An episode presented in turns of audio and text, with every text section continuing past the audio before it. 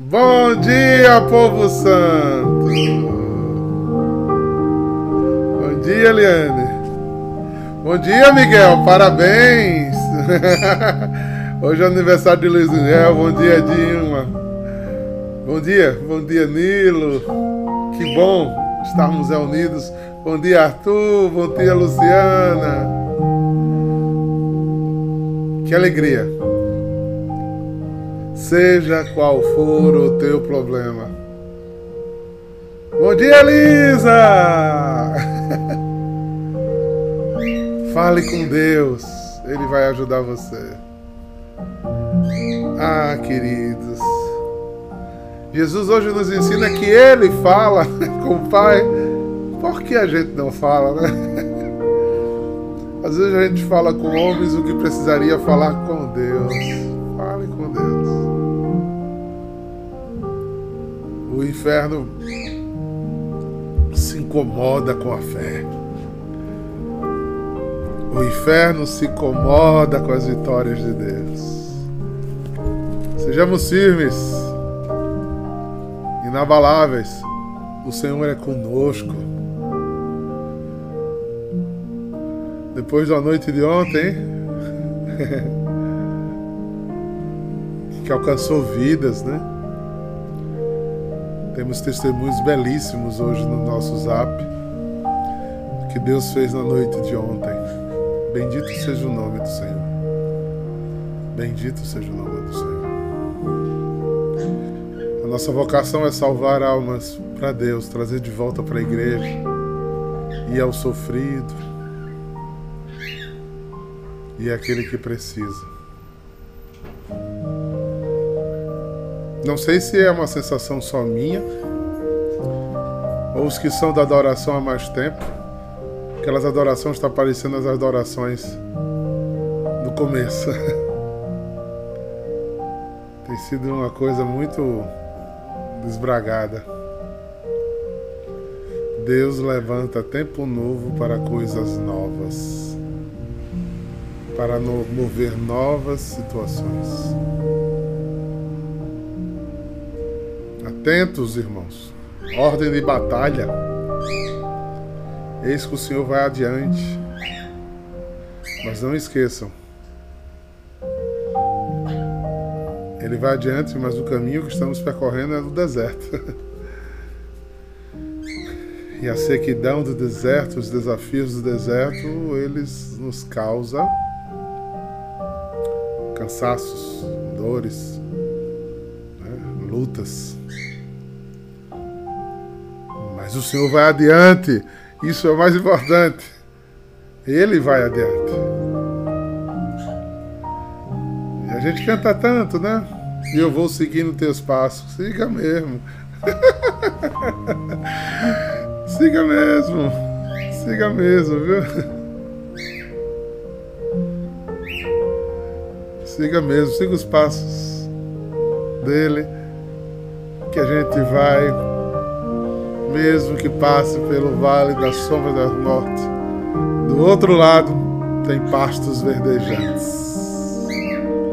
Do outro lado tem pastos verdejantes. E só virá e verá quem perseverar. Então, persevera, Bira. Persevera. Persevera e pronto. Ele prometeu, ele vai cumprir. Ele prometeu, ele vai cumprir. Vamos ao texto. Saímos de uma palavra tão dura ontem, né? Querazim, Betsaida, Cafarnaum, acorda. Vocês estão pensando o quê? Aí ele hoje louva a Deus. Ele hoje faz uma oração. Olha, é encantador as coisas de Jesus, sabe? Os caminhos de Jesus. Olhe,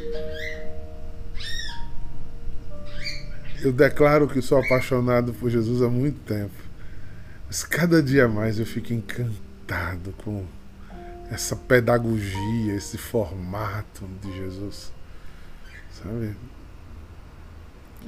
É, eu às vezes o chamo de motriz, né?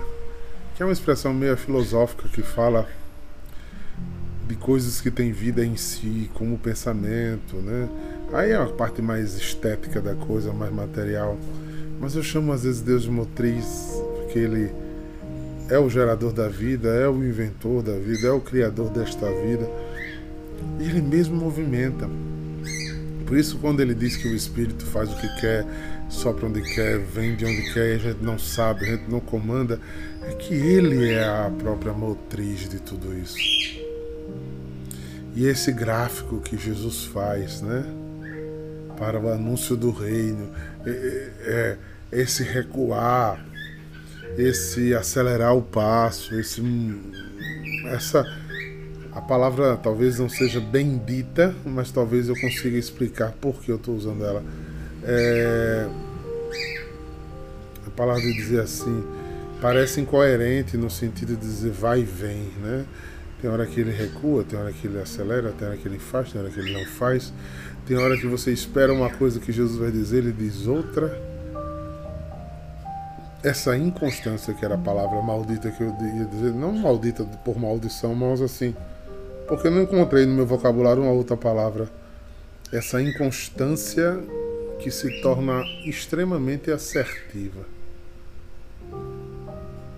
A dose das coisas. Imaginar que se Deus deixou na natureza possibilidades como todos nós sabemos que os venenos das cobras são extremamente mortais. Não é verdade? Mas o antídoto contra o veneno é feito do próprio veneno.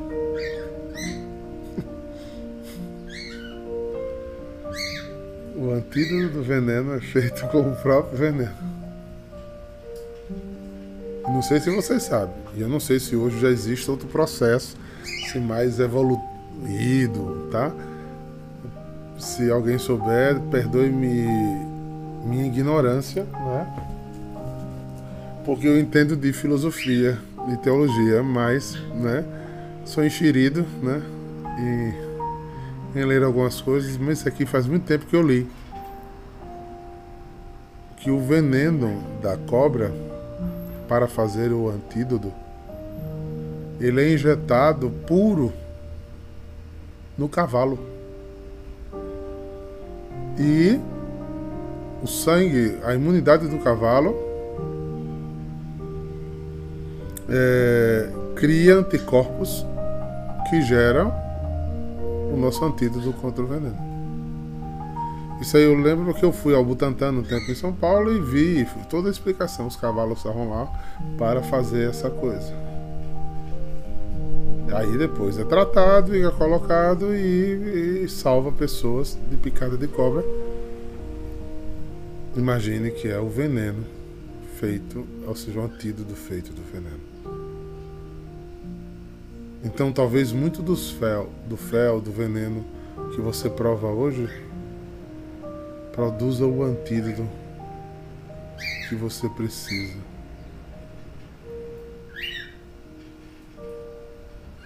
Para ser imune a muitas coisas. Ser imune a muitos ataques do demônio.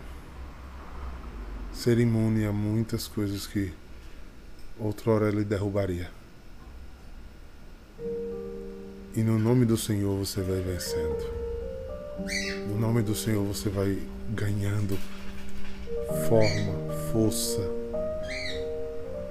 coragem. Coragem.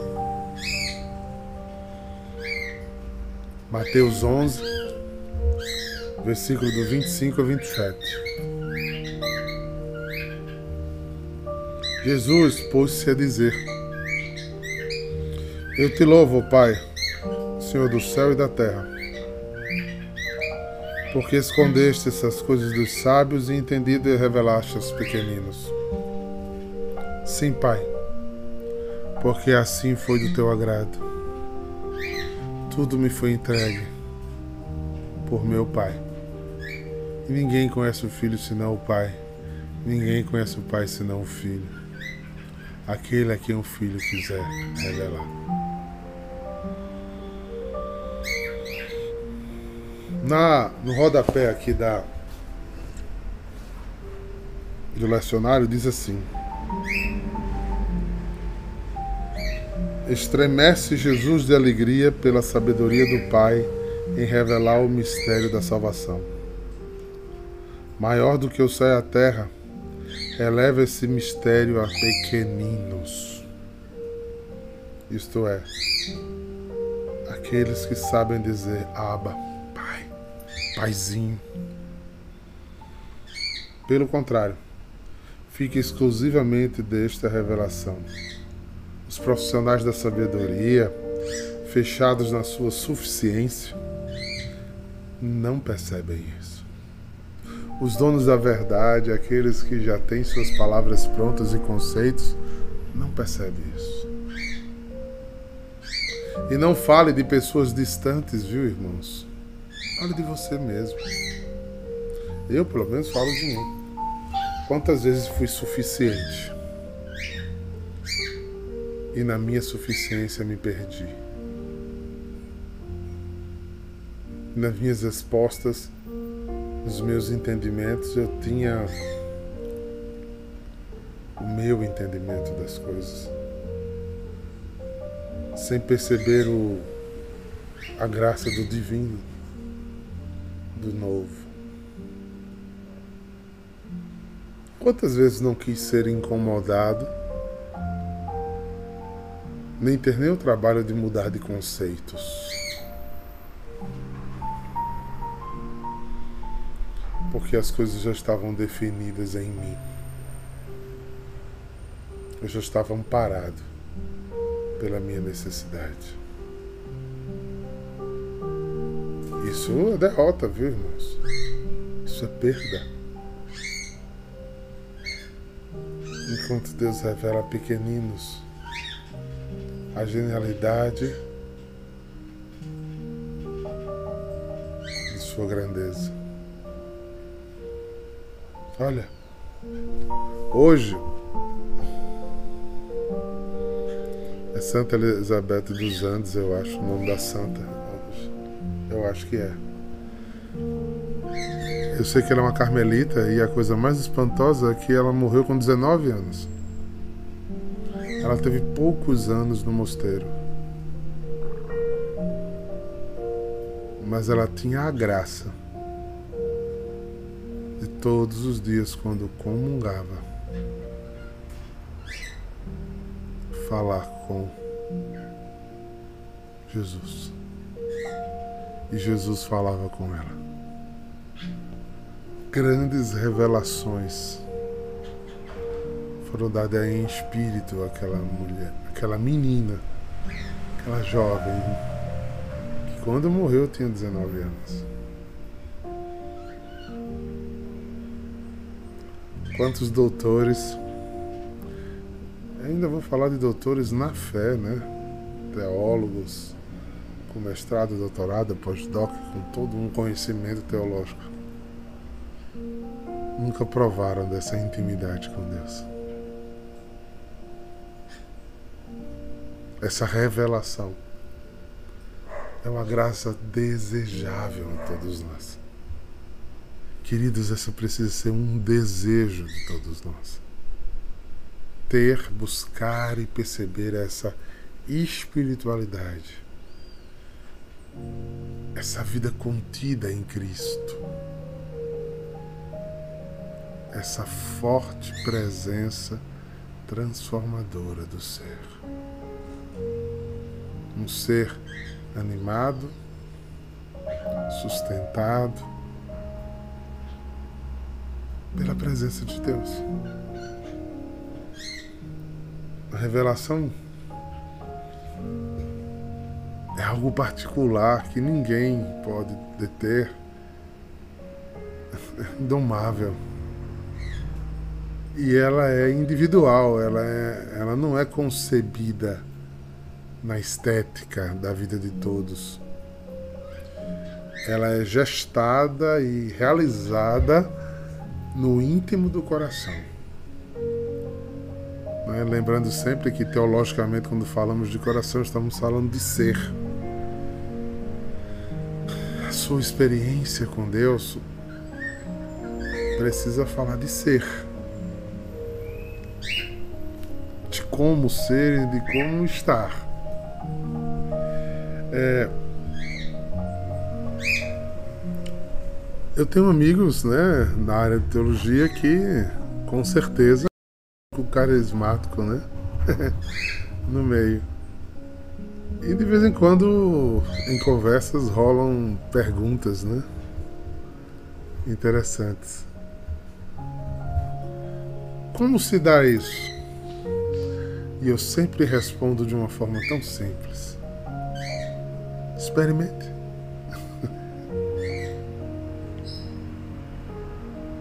E eles ficam com raiva porque eles não, é. Nós queríamos resultados, queríamos gráficos. Não tem. Experimente. Não basta conhecer de Deus. Precisamos sentir a Deus. Precisamos experimentar. A revelação vem de experiências muito simples. Experiências infantis, não infantilizadas. Né? De atos muito simples de amor. Que às vezes não requer nem palavras, queridos. Só vontade de estar e permanecer. Por favor, eu não estou fazendo apologia à ignorância, não, tá? Eu não estou fazendo apologia à ignorância. Eu estou querendo que você não perca a essência. Porque você pode ganhar o mundo inteiro se você perder a si, a raiz de si, a sua existência, tudo. Não vai valer nada nem mesmo que seja no mundo espiritual.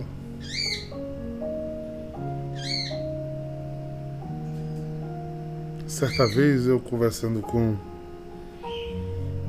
Eu vou chamar, para não estar tá dando títulos, de uma pessoa bem graduada na igreja.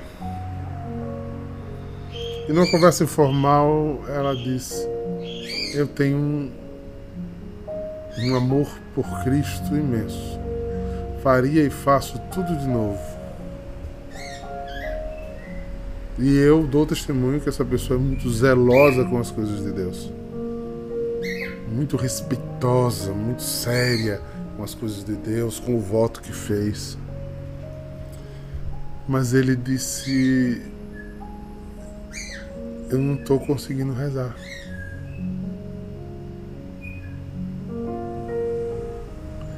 Eu fico espantado com a sua seu jeito de rezar. Eu não consigo. E eu tô vendo que você está tendo uma experiência e eu não sinto mais essa experiência.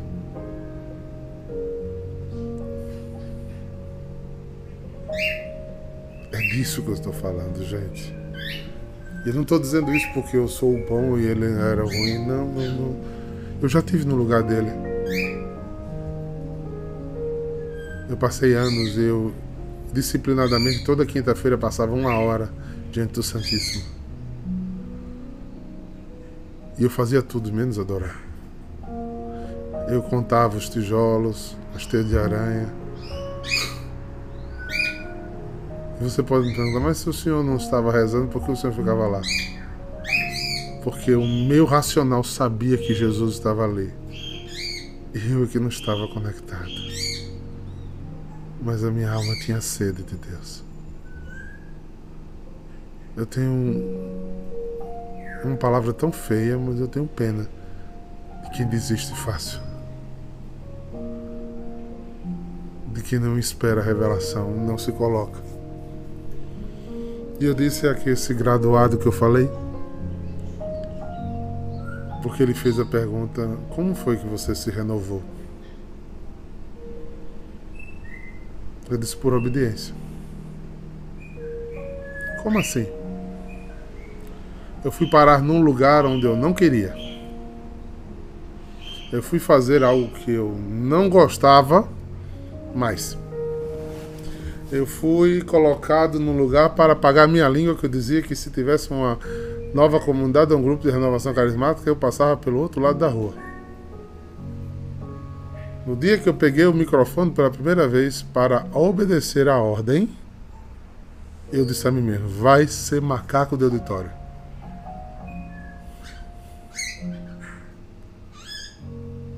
Faz como o bobo da corte.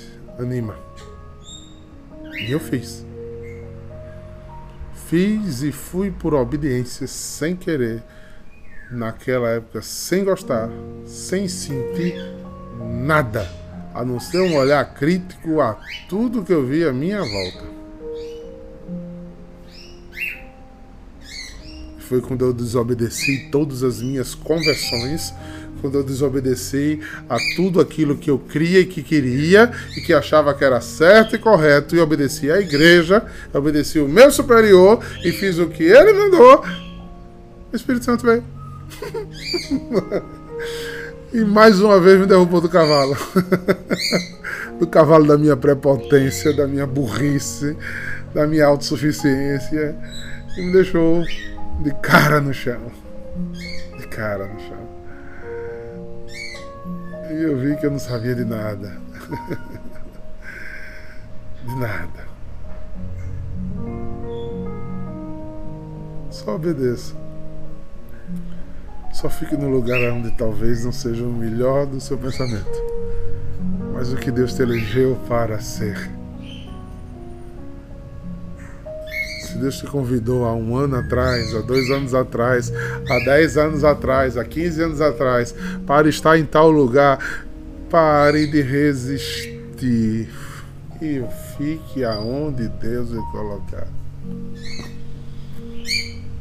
Ah, mas eu quero ser missionário na África. Se você não é fiel em João Pessoa, você vai ser fiel na África.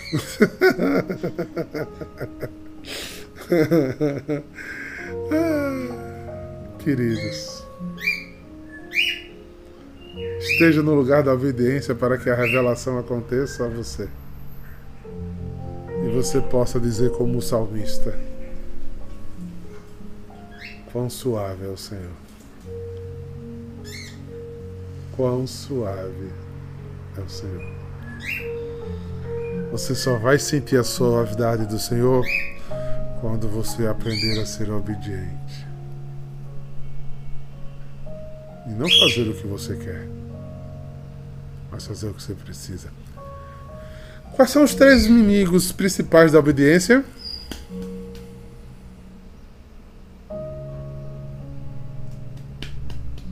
Alguém lembra? A autorrealização, a preguiça e a paciência a falta de paciência, né? Eu tenho uma tendência a só querer fazer aquilo que eu estou com vontade. Alto. A preguiça sempre me leva ao lugar do comodismo e não do trabalho. E a impaciência é o grande sinal de que todo mundo tem que concordar com o meu eu com o que eu sou. E são os três maiores inimigos da obediência. Pode botar caso que você vai achar sempre essa resposta. Você não consegue ser obediente por conta desses três olhares. Preste atenção.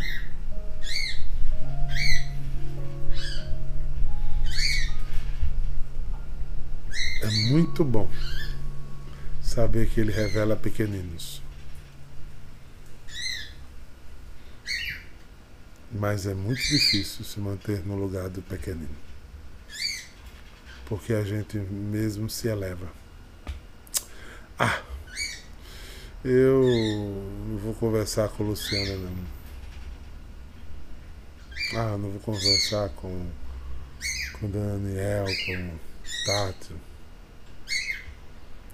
Ou porque eu sou menor, ou porque eu sou maior. Né? Quando eu sou maior, é o quê?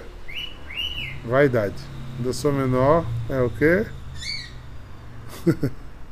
Quem lembra? Acima de mim é vaidade, abaixo de mim é soberba. e aí eu vou produzindo o que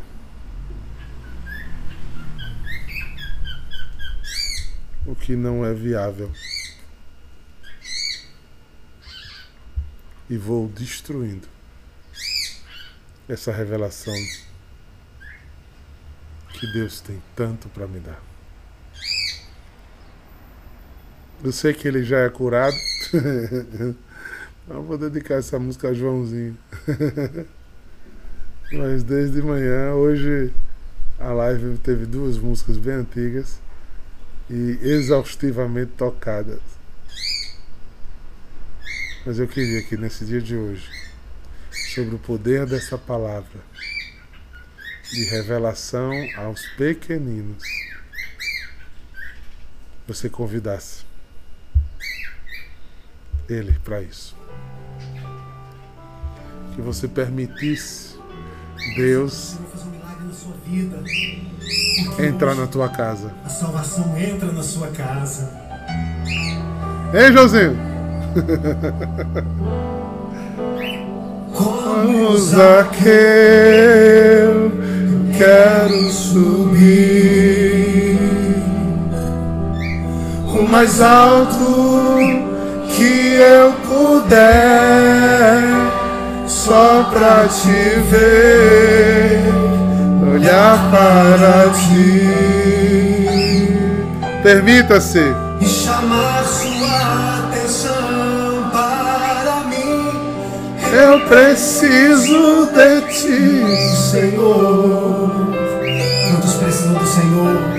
Eu preciso de ti, ó. Pai, Me dá humildade, Senhor, para ti ser visitado por ti. Faz criança. Largo tudo pra te seguir. que eu largue tudo que é meu, Entra na minha casa. para que você entre, Entra na minha casa. que eu deixe de ser soberbo, autossuficiente. Mexe com minhas estruturas, Senhor. minha estrutura. Sara todas as feridas. Me ensina a ter santidade, Senhor. Quero amar somente a ti. Porque o Senhor é meu bem maior. Faz um milagre. em mim.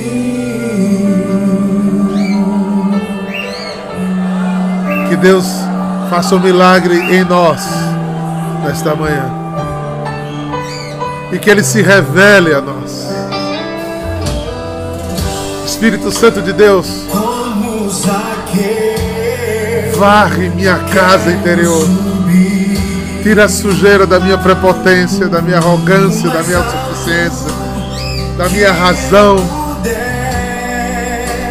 Desmancha meus projetos, Jesus.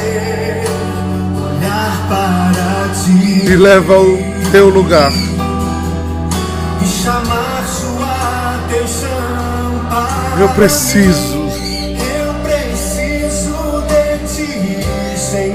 Senhor. Eu preciso. Revela-te a mim. Eu preciso de ti, meu Pai. Me dá consciência de que eu não sou nada, Senhor. Derrama a tua paz sobre teu povo. Faz que a gente desça da árvore e corra para te receber. E vá deixando o pecado pelo meio do caminho. Porque só precisamos de ti, Jesus. Mexe, Jesus. Sara todas as feridas. Me ensina Jesus.